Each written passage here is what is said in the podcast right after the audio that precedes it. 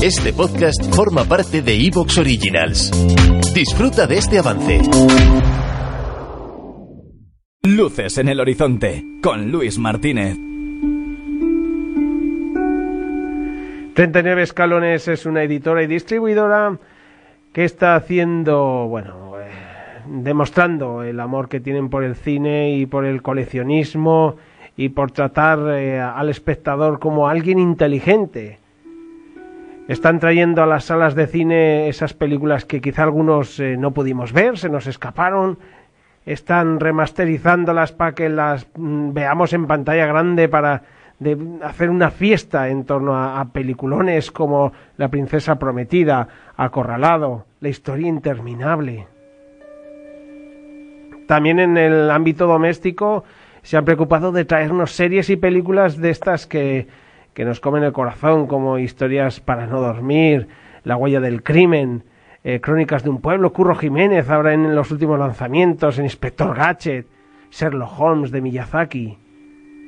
Desde luego, una compañía a tener muy en cuenta y, bueno, pues que, me apetecía mucho eh, charlar con alguien que nos contase cómo se hacen las cosas en 39 escalones y por eso hoy se pasa por luces en el horizonte Carlos Guerrero, que es su director eh, comercial. Eh, Carlos, eh, bienvenido a Luces en el Horizonte.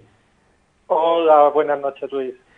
Bueno, Carlos, todo un placer saludarte y la verdad daros lo primero la enhorabuena por el trabajo que estáis haciendo porque al cinéfilo y al coleccionista nos estáis haciendo muy felices.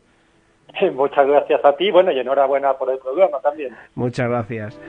Bueno, primero voy a meterme en el ámbito cinematográfico donde estáis rescatando películas eh, para, digamos, darles esa nueva vida, eh, para que los espectadores que quizá queramos ver eh, películas, pues como he dicho, La historia interminable, Acorralado, sé que hicisteis Pulp Fiction, habéis hecho un montón de títulos, sé que este año empecéis fuerte con Apocalypse Now.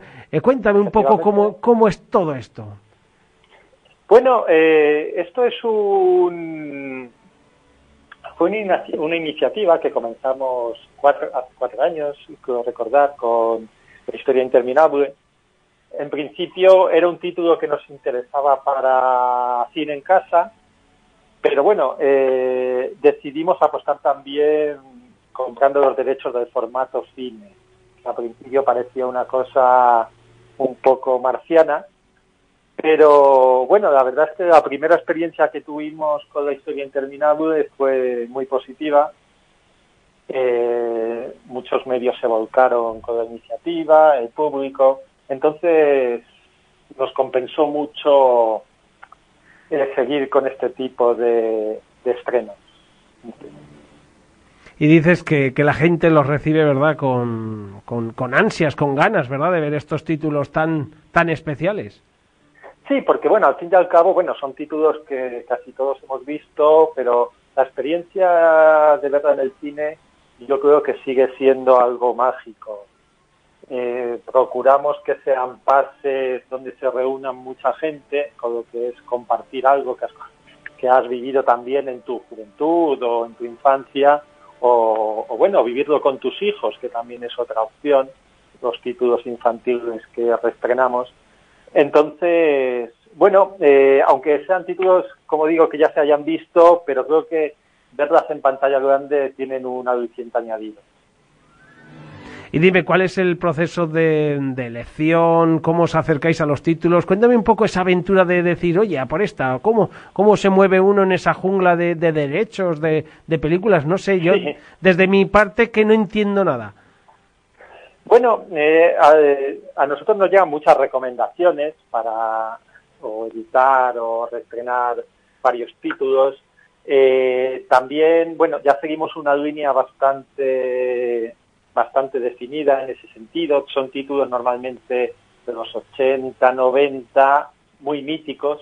Y bueno, luego eh, estos títulos suelen estar en manos de las majors, o de independientes importantes como pueden ser Estudio Canal o Lionsgate otro, u otro tipo de, empresas. Con lo que, bueno, eh, es un. Ahora mismo ya es un contacto bastante continuo, con lo que, bueno, dentro de lo que cabe, ya todo va mucho más ágil que, por, que, por ejemplo, con los problemas que nos podíamos enfrentar al principio, al ser desconocidos para ellos. Y cuéntame que, tenemos ahí Apocalypse Now y, no sé si me puedes adelantar alguna cosita de qué va a ocurrir con la mítica película de Coppola.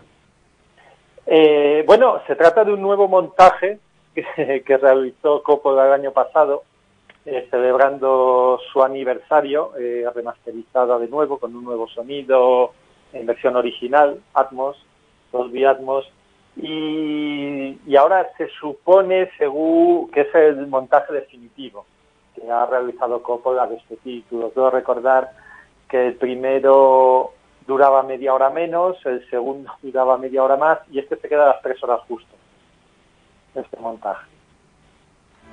Madre mía, los montajes también, esto para el aficionado también es una locura. Es una locura, es una locura.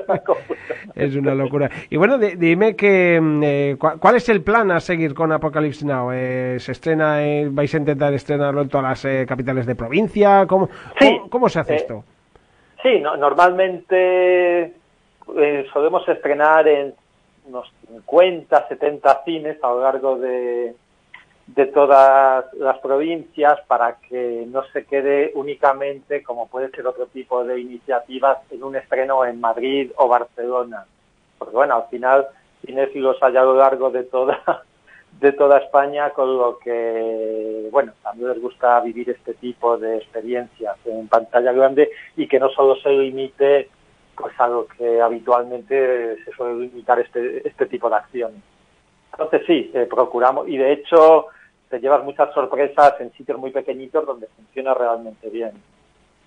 Fíjate, esa pregunta quería hacerte. De todos estos titulazos que habéis eh, reestrenado, ¿cuáles son, no sé, aquel o aquellos dos que, digamos, os han impresionado del tirón que han tenido con la gente, de, las ganas de, de, la gente volver a verlas en cine? Pues yo creo que han sido los dos más, por diferentes motivos, que mejor acogida han tenido han sido La historia interminable por un lado, también porque fue algo novedoso en su momento, y Pulp Fiction, que también fue, aquí hicimos el siguiente, siguiente verano y también tuvo muy buena acogida. Y no sé ya, Carlos, si esto es tirar un poco de, de quizá de, de adelanto, pero pues eso, si podemos saber algún título que tengáis en mente o todavía es pronto. Bueno, tenemos eh, por ahí previsto, no tenemos fecha ni porque aún no nos la pueden confirmar, pero una nueva remasterización que se está haciendo de Desafío Total. Oh, qué bien, me encanta esa. ¿Te está gustando lo que escuchas? Este podcast forma parte de Evox Originals y puedes escucharlo completo y gratis desde la aplicación de Evox. Instálala desde tu store y suscríbete a él para no perderte ningún episodio.